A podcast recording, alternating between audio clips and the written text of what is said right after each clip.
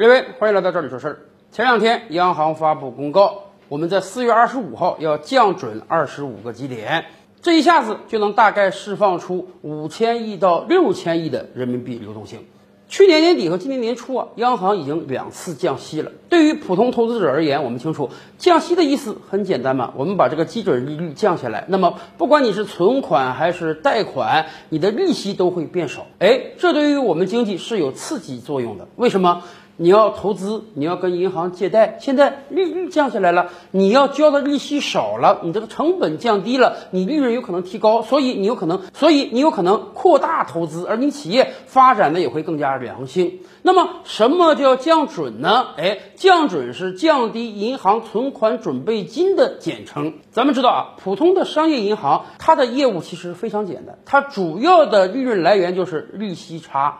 左手吸纳老百姓的存款，给老百姓存款利息；右手把这个贷款呢放给企业，收企业的贷款利息。然后存款利息和贷款利息中间有个利息差，这个就是银行的利润来源。银行用这个来发员工工资、租办公室、充实资本金。但是对于商业银行而言，它是不可以，我收到一百万就通通都贷出一百万的，它总是要留存一定的准备金，以便应对不时之需的。那么这个存款准备金准备多少呢？由中央银行来制定。高的时候，存款准备金率可能高达百分之十五，甚至百分之二十。就是你收了一百万的存款进来，你有二十万要当做准备金存起来，你最多只能把八十万贷给企业。那么当然，存款准备金率比较高的时候啊，你银行赚的利差就少，你相当于收了一百万，只能做八十万的生意，你的利差就会非常小。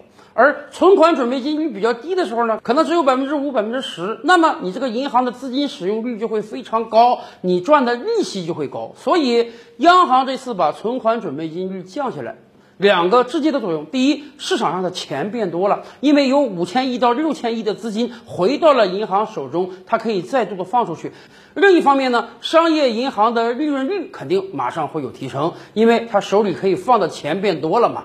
那么，对于我们投资者而言呢，我们应当意识到，现在市场环境正在变得越加宽松，这是有利于实体经济发展的。确实啊，进入到二零二二年以来，我们身边很多人感觉到啊，这个生意越来越难做了，钱越来越难赚了。是的，尤其是四月份，本土疫情愈加严重，很多省市采取了更为严格的防疫措施。那么当然，整个城市的经济被按下了暂停键，生意自然会越来越难做。所以在这个关键时候，我们下一步的经济主要政策就是保增长、保就业。怎么保？大家也看到了，一方面，各级地方政府现在推出了非常多的基建计划，美国那边都帮我们总结了，说我国一年大概要推十五万亿人民币左右的基建计划。另一方面，金融环境要宽松，要降息，要降准，要让市场有更大的流动性，要让中小微企业能更容易的获得更多贷款。包括房地产市场也是这样啊！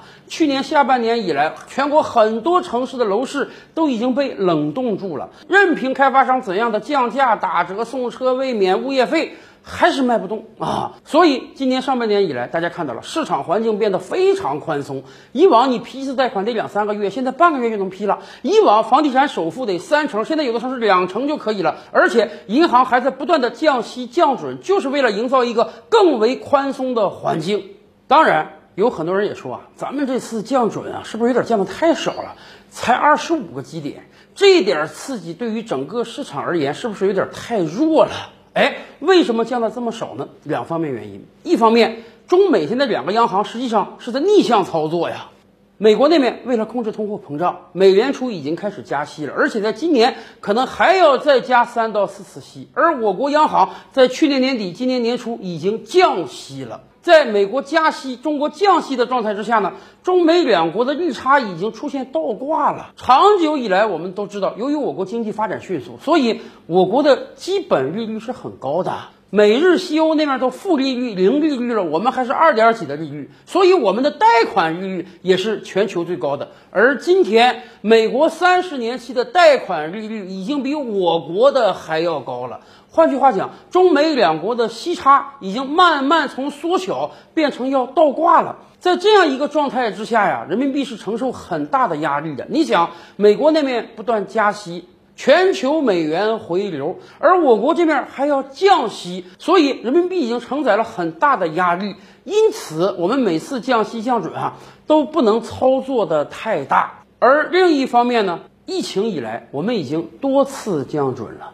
说实话，我们的存款准备金率现在不到百分之十，在发展中国家已经是比较低的了。我们刚才讲了，为什么银行要有存款准备金？就是因为银行发展的系统风险就是要防止挤兑、防止坏账，所以银行必须存有相当数额的资金，以应对不时之需。以往高的时候，我们的存款准备金率是高于百分之十五的，现在大概只有百分之八左右，已经很低了。而且未来我们还要应对不同的经济形势，再度降准或者降息，所以这次央行不能操作的太大啊，要给未来的降准留有一定的空间。要知道，在美国高通货膨胀的状态之下呀，全球其他各国央行几乎都要跟随美国加息。在这个状态之下，我们还要降息和降准，已经承载了很大的压力。幸亏我国强劲的经济表现，使得我们啊能够拥有这样的空间。